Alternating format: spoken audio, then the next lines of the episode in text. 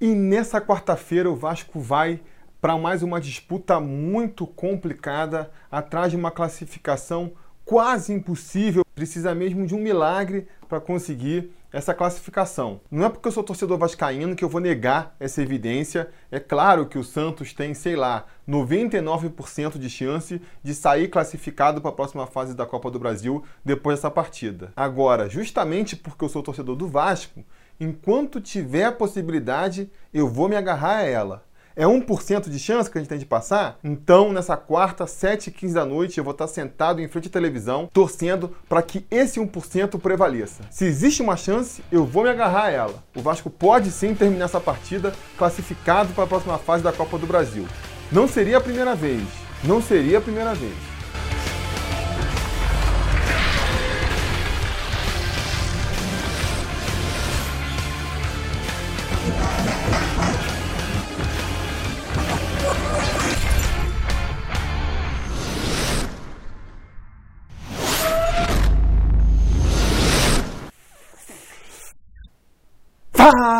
Torcida vascaína, Felipe Tiru de volta na área para falar de jogo do Vascão, porque nessa quarta-feira, às 7h15 da noite, com transmissão do Sport TV para todo o Brasil, o Vasco recebe o Santos em São Januário pelo jogo da volta da quarta fase da Copa do Brasil. Um jogo que nem eu falei na abertura, muito complicado para o Vasco. O Vasco precisa ganhar por dois gols de vantagens para levar a decisão para os pênaltis. Para conseguir classificar direto no tempo normal, precisa vencer por um placar de 3 a 0, o que, vamos e venhamos, é uma tarefa muito difícil, né? Você conseguir fazer 2 a 0 no adversário precisando fazer aquele placar, nessa situação aí de mata-mata, de jogo de 180 minutos, é uma tarefa para lá de complicada. É muito mais complicado do que fazer 2 a 0 num jogo normal. Por quê? Porque no jogo normal, quando você faz o primeiro gol, naturalmente o adversário vai para cima, vai buscar o um empate e vai se abrir lá atrás. O time que abre o placar também ganha uma tranquilidade de saber que está na frente, de saber que está fazendo os três pontos. Quando é um jogo como esse agora, isso é completamente diferente. Mesmo que o Vasco saia na frente e faça um gol, ele vai continuar com a pressão de ter que fazer um segundo para conseguir um resultado positivo. Mesma coisa vale para o Santos. Eles vão entrar com a tranquilidade de saber que o placar do início do jogo é um placar favorável a ele. E mesmo que eles sofram um gol, vai continuar sendo. Claro, a folga vai diminuir, mas eles vão continuar classificados. Então não se enganem, fazer 2 a 0 precisando de 2 a 0 é muito mais difícil do que fazer 2 a 0 naturalmente. Fazer 3 a 0 então nem se fala, né? Isso de maneira geral. Na situação do Vasco, então, a coisa fica ainda mais complicada. Por quê? Porque o time do Vasco não vem bem, vem aí de três derrotas consecutivas, todas por 2 a 0, tá três jogos sem fazer gol. Para um time que precisa marcar muito, isso não deixa de ser um problema, né? E não estou falando só dos últimos jogos, não. Se você pegar a temporada inteira, fazer gol tem sido uma dificuldade para o Vasco. O Vasco já disputou 23 jogos nessa temporada, fez 32 gols, a média fica ali em cerca de 1,4 gol. Quer dizer, se o Vasco repetir a média dessa temporada, ele não consegue atingir aí os dois gols necessários para conseguir levar a decisão para os pênaltis. E tem mais, desses 23 jogos aí de 2019, 23, só oito vezes o Vasco conseguiu fazer mais de dois gols. Todas elas contra times menores, de menor investimento. O time mais qualificado contra quem o Vasco fez dois gols ou mais foi contra o Havaí em São Januário. E por falar em Havaí, em São Januário, esse foi uma das únicas três vezes esse ano em que o Vasco conseguiu fazer mais de dois gols no adversário, que é o que a gente precisa para conseguir a classificação direta, né? A gente fez cinco gols no Volta Redonda, fez 3 a 0 no Resende também, na semifinal da Taça Guanabara, e fez esse 3 a 2 contra o Havaí também na rodada anterior da Copa do Brasil. Quer dizer, de 23 jogos, só em 3 a gente conseguiu fazer 3 gols e só em dois a gente conseguiu fazer uma diferença de três gols. Porque contra o Havaí a gente fez três, mas levou dois. E um placar parecido agora também daria a classificação para o Santos. Não fosse isso tragédia suficiente, que já deixaria a missão complicada qualquer que fosse o adversário, a gente ainda vai estar enfrentando o Santos, que é uma equipe aí arrumadinha, talentosa, está sendo bem trabalhada pelo Sampaoli, de muita habilidade, muita vocação ofensiva, o que pode ser particularmente complicado num jogo em que o Vasco vai ter que sair para cima, vai ter que sair para buscar o resultado. Realmente a situação não é boa, não é uma situação que inspire muita confiança no torcedor vascaíno, mas a gente pode se agarrar alguma coisa aí, se tem algum fator que pode dar esperanças para a gente de que a gente consiga esse resultado positivo na quarta-feira, qual que é? A saída do Valentim, né? A demissão do técnico aí depois do jogo de domingo abre a esperança de ver um Vasco melhor nessa quarta-feira por dois motivos. Um, pela própria saída do Valentim. Se a gente assumir que o clima já estava meio ruim, que o time já não confiava mais no Valentim e que a simples saída dele vai dar aí uma motivação extra para o Vasco entrar com mais garra nessa partida, né? Muito se fala aí de um boicote do time com o Valentim. Eu realmente não acredito nisso. Eu acho que é uma teoria muito condescendente com os jogadores, né? Fica parecendo que a gente tem um elenco estelar só de craque e que eles estão jogando mal porque querem derrubar o Valentim. Primeiro, não acho que é verdade. Acho que jogadores são limitados, sim. O Vasco tem um elenco limitado, nós temos que admitir isso. E segundo, porque se for esse o caso, a gente tem um péssimo gerenciamento de pessoal no Vasco. Porque todo final de ciclo de treinador no Vasco, levanta-se essa teoria de que o time está tentando derrubar o treinador. A gente troca de treinador, sei lá, umas duas vezes por ano. Então, pô, haja motim. É um grupo que está toda hora se rebelando aí, teria que, que ver um jeito de resolver isso aí. Mas repito, eu não acredito nessa teoria. Não vi o time é, jogando de má vontade para derrubar o técnico. Acho que no domingo mesmo a gente viu o time correndo bastante, buscando o resultado, esbarrando mais nas suas próprias limitações mesmo. Agora, um pouco de, de, confiança, de perda de confiança, sempre rola, né? É normal que isso aconteça. A gente vê isso acontecendo com a torcida, é natural que aconteça lá dentro do elenco também. A gente viu como os resultados negativos foram tirando a confiança do torcedor no Valentim. Não, eu sei, eu sei, eu sei. Você aí já queria que o Valentim saísse desde o ano passado, não queria nem que ele tivesse vindo, eu sei, sei, tem esse torcedor também. Mas tem muito torcedor, como eu, que resolveu dar mais uma chance para o Valentim, apostou que o Valentim poderia fazer o time jogar bem, jogar de forma competitiva e foi perdendo essa confiança aos poucos, né, à medida que a temporada avançava, até chegar aí ao estágio da última semana, onde, sinceramente, eu não vi, para falar que eu não vi ninguém, vi muito pouca gente, muito pouca gente mesmo, ainda defendendo a permanência do Valentim.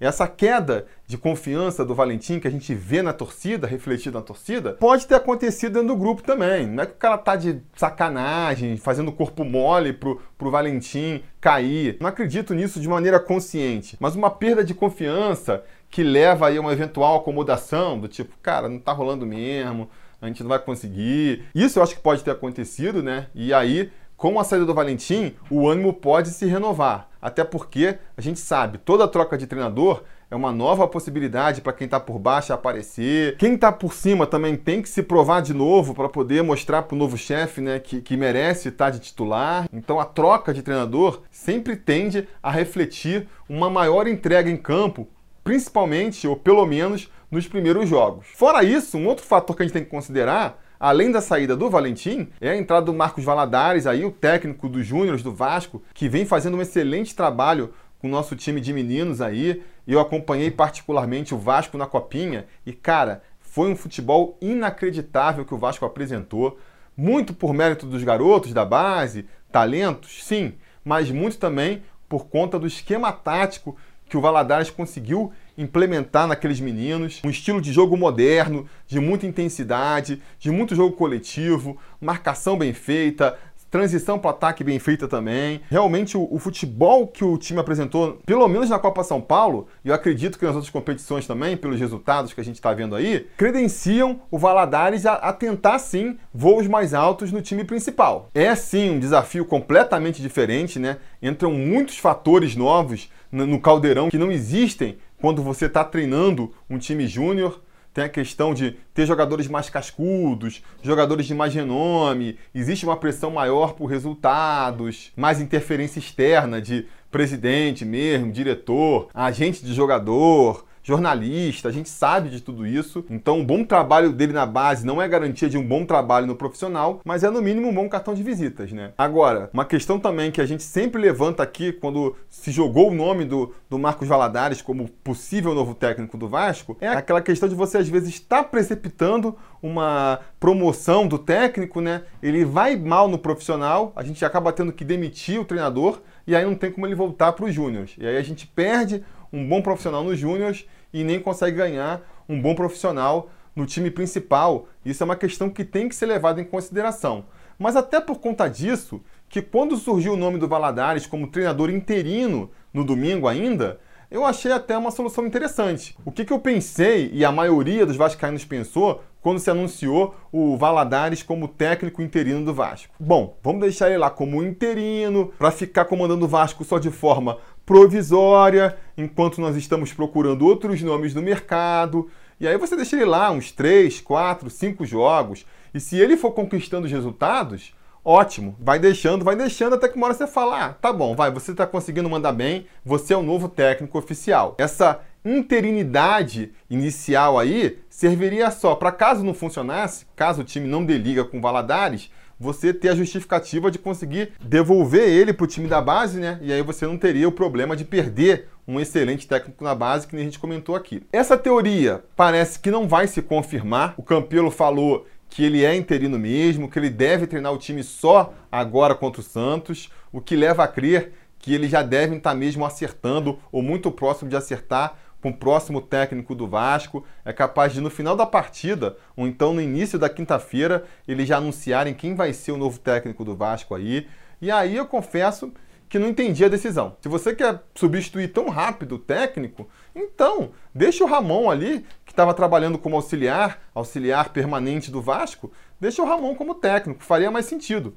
Vai tirar o Valadares lá do time de júniores, vai mal ou bem atrapalhar lá a preparação dos jogadores por dois, três dias, para depois já devolver ele. Eu, sinceramente, não faz sentido. Mas quantas coisas não fazem sentido nessa direção do Vasco, né? Essa vai ser só mais uma delas. E em todo caso fica a esperança aí, né? Vai que o Vasco nessa partida encanta todo mundo, entra jogando pra caramba, consegue uma classificação histórica, vence de 4 a 1, 5 a 1 o Santos, vai para a próxima fase da Copa do Brasil.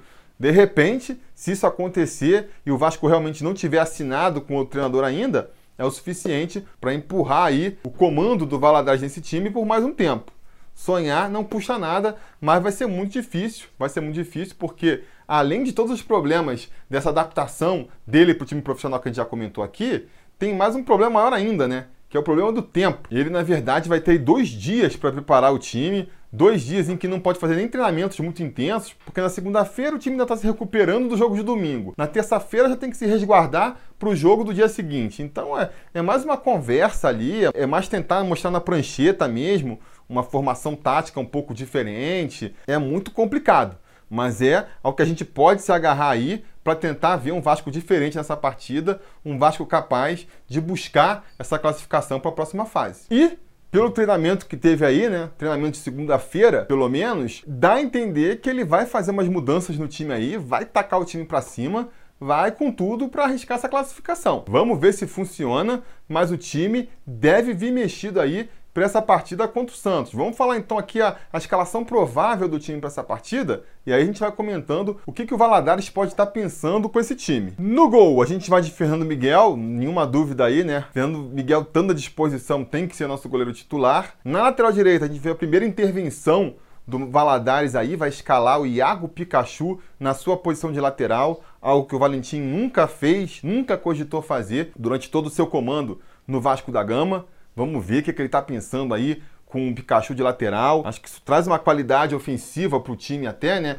Principalmente dependendo de quem vai jogar com ele ali caindo pela direita, mas também enfraquece o time defensivamente. E o Santos é um time veloz, é um time que gosta de jogar pelas pontas, já explorou muito ali a lateral direita na partida de ida. Vamos ver o que, que o Valadares está pensando para conseguir cobrir esse buraco aí, né? Será que ele está contando ali com a cobertura do Erley, o nosso zagueiro pela direita? O Erley também não vem em muito boa fase, não. Vamos precisar de ajuda ali, vamos precisar de ajuda. Do outro lado, Leandro Castan deve continuar como titular e capitão da equipe, normal também. E na esquerda, ele ainda vai insistir com Danilo Barcelos, Danilo Barcelos, que esse aí tomou um baile. Se o Cáceres foi mal no primeiro jogo, o Danilo Barcelos ficou no bolso do atacante do Santos lá. O Rodrigo fez a festa ali com o Danilo Barcelos. Vamos ver como ele vai se comportar hoje. Quanto o Flamengo também não gostei muito do Danilo Barcelos não, mas é o que a gente tem para escalar, né? Do meio para frente, aí o time vem bem mexido também. A gente deve ver a volta do Andrei pro time. O Andrei que tinha virado persona não grata com o Valentim, ninguém sabe o que ele fez, se ele cantou a mulher do Valentim, que aconteceu. Eu sei que o Andrei passou de um dos jogadores mais importantes do ano passado, já com o Valentim como técnico, para um jogador que nem entrar no segundo tempo entrava. Ninguém sabe o que aconteceu. Não sei se um dia a gente vai saber. O fato é que com o Valadares ele parece que vai ter novamente uma oportunidade. Vamos torcer para entrar com a faca nos dentes aí e mostrar que o Valentim que era o errado nessa confusão toda, né? Espero que ele jogue muito. A gente vai precisar muito de uma boa partida dos nossos volantes,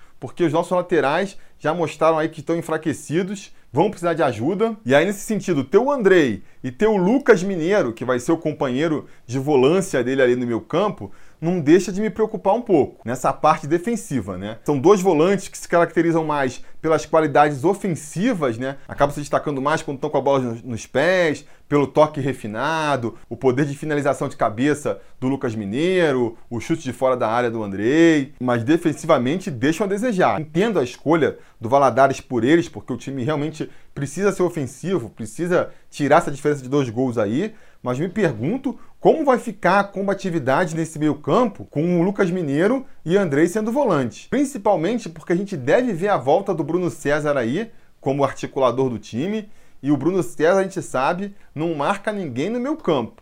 Pode ser que agregue com o seu toque de bola, se a ideia for fazer um meio campo que valoriza a bola, que toca bastante, ter Lucas Mineiro, Andrei, Bruno César pode fazer sentido, mas repito, né, defensivamente fica a preocupação. E fica também o questionamento de quanto tempo o Bruno César vai continuar a jogar, né? Muito provavelmente vai ter que sair antes do jogo acabar, não vai aguentar. O ideal é que ele saia já no intervalo. Não precisa nem esperar aqueles 10 minutos do segundo tempo onde ele não consegue fazer nada para só então você tirar, já se antecipa e bota outro jogador aí no intervalo. Do meio para frente, a gente deve ver o Lucas Santos jogando por um lado, o Marrone jogando por outro. Aí fica a dúvida de em que lado vai jogar cada um. Acredito que o Lucas Santos vai jogar caindo mais pela esquerda, o Marrone vai jogar caindo mais pela direita e centralizado ali como o homem gol do time, Thiago Reis volta a ter oportunidade no time. É o Marcos Valadares aí apostando nos garotos com quem ele conviveu na base, o trio de frente, né? Marrone, Lucas Santos e Thiago, para resolver a questão dos gols do Vasco. Será que vai funcionar?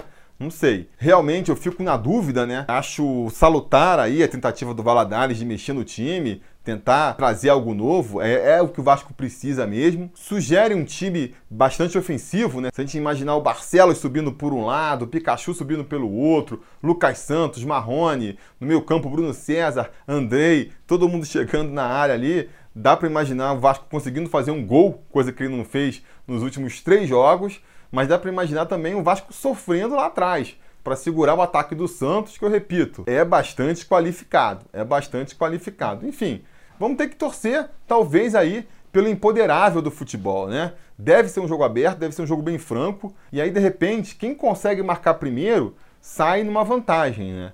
A gente viu no domingo, o Vasco até começou bem contra o Flamengo, buscando o jogo, tomou um gol com 15 minutos e pronto, né? Já desabou toda a estratégia do Vasco. O Vasco até continuou insistindo, mas ali, depois que a gente tomou o primeiro gol, a gente sabia que a missão estava muito difícil. Para essa partida agora, a mesma coisa. Se o Vasco consegue abrir o placar, ainda no primeiro tempo, se é o Vasco que faz um gol com 15 minutos de jogo, isso pode fazer toda a diferença, né? A gente tem a questão da torcida também, que eu esqueci de abordar mais cedo, mas a torcida do Vasco pode fazer um papel muito importante nessa partida. Seria muito bom se a torcida lotasse São Januário para esse jogo. Não acredito que isso vai acontecer. Eu acho que deve dar um público ali de 10 mil, talvez até menos torcedores, que é uma pena. Era importante ter São Januário lotado, mas eu acredito que quem vá para o jogo, pelo menos vá apoiando, né? Ao contrário do que aconteceria se o Valentim ainda fosse treinador, eu acredito que, que a torcida já começaria, desde o começo da partida, já, já ficaria de implicância com o time, reclamando. Como mudou o treinador, como entrou aí o Valadares, que é um treinador que a torcida respeita, acho que vai haver ali uma trégua, o torcedor vai apoiar o Vasco, principalmente no começo, e aí se o Vasco consegue realmente abrir o placar, aí que a torcida incendeia e isso pode ajudar a gente até a conseguir um segundo, um terceiro gol que vai classificar a gente. Agora, se acontece ao contrário, a gente toma o primeiro gol do Santos e ainda no primeiro tempo, isso vai servir como um, uma ducha de água fria numa torcida que já está machucada. Acho que vai vir aquele sentimento de que é, não adianta também mudar treinador, nada se resolve, o time continua uma bagunça. E aí a gente pode até ouvir umas vaias, umas críticas antes do jogo acabar. Então é isso. Quanto ao resultado, acho que a gente vai ter que depender muito do acaso, de dar sorte, do nosso chute entrar, do chute deles bater na trave. Tem essa parte do imponderável no futebol. Mas eu espero que acima disso a gente veja um Vasco com uma postura diferente, os jogadores realmente mostrando que recuperaram a confiança, jogando um pouco mais de bola do que vem jogando, né? Um time um pouquinho melhor arrumado em campo, que consiga pelo menos fazer um jogo duro com o Santos, mesmo que não consiga a classificação, que pelo menos consiga uma vitória, não sei, para que sirva no mínimo de vislumbre aí, de esperança, para que a gente não faça um Campeonato Brasileiro tão ruim, né? O Campeonato Brasileiro está começando aí, domingo que vem já tem jogo, e aí, né? Como é que vai ser? Seria importante uma boa partida nessa quarta-feira, até para a confiança da torcida e do próprio grupo chegar um pouquinho mais inflada nesse início do Brasileirão aí, onde a gente sabe cada rodada é decisiva, cada rodada é importante. Para esse jogo de agora, eu vou chutar aqui Vai. Como o Vasco está com o time bem ofensivo, o Santos é um time bastante ofensivo também, eu vou apostar que a gente consegue ganhar por um 3 a 2 A gente vai fazer uns gols, vamos sofrer, mas não vamos conseguir a classificação. Acho muito difícil. Vou torcer para que ela venha, vou torcer para que eu esteja errado, mas tentando fazer um chute mais realista aqui, eu acho que a gente não vai conseguir se classificar, mas se a gente conseguir pelo menos vencer, já vai ser um resultado é, satisfatório, né? Vamos ver, vamos torcer. Não estou aqui também jogando a toalha ainda não. Calma, galera, calma. Beleza? Diga nos comentários então a opinião de vocês sobre a partida. Estão na expectativa com Valadares, com o time. Vocês sabem, a conversa continua por lá. Não se esqueçam também de curtir o vídeo, assinar o canal e voltar depois do jogo. Porque se tudo der certo e nada der errado, assim que terminar a partida, a gente volta com mais um vídeo para analisar o resultado. Beleza? Tá combinado? Então tá combinado. A gente vai se falando.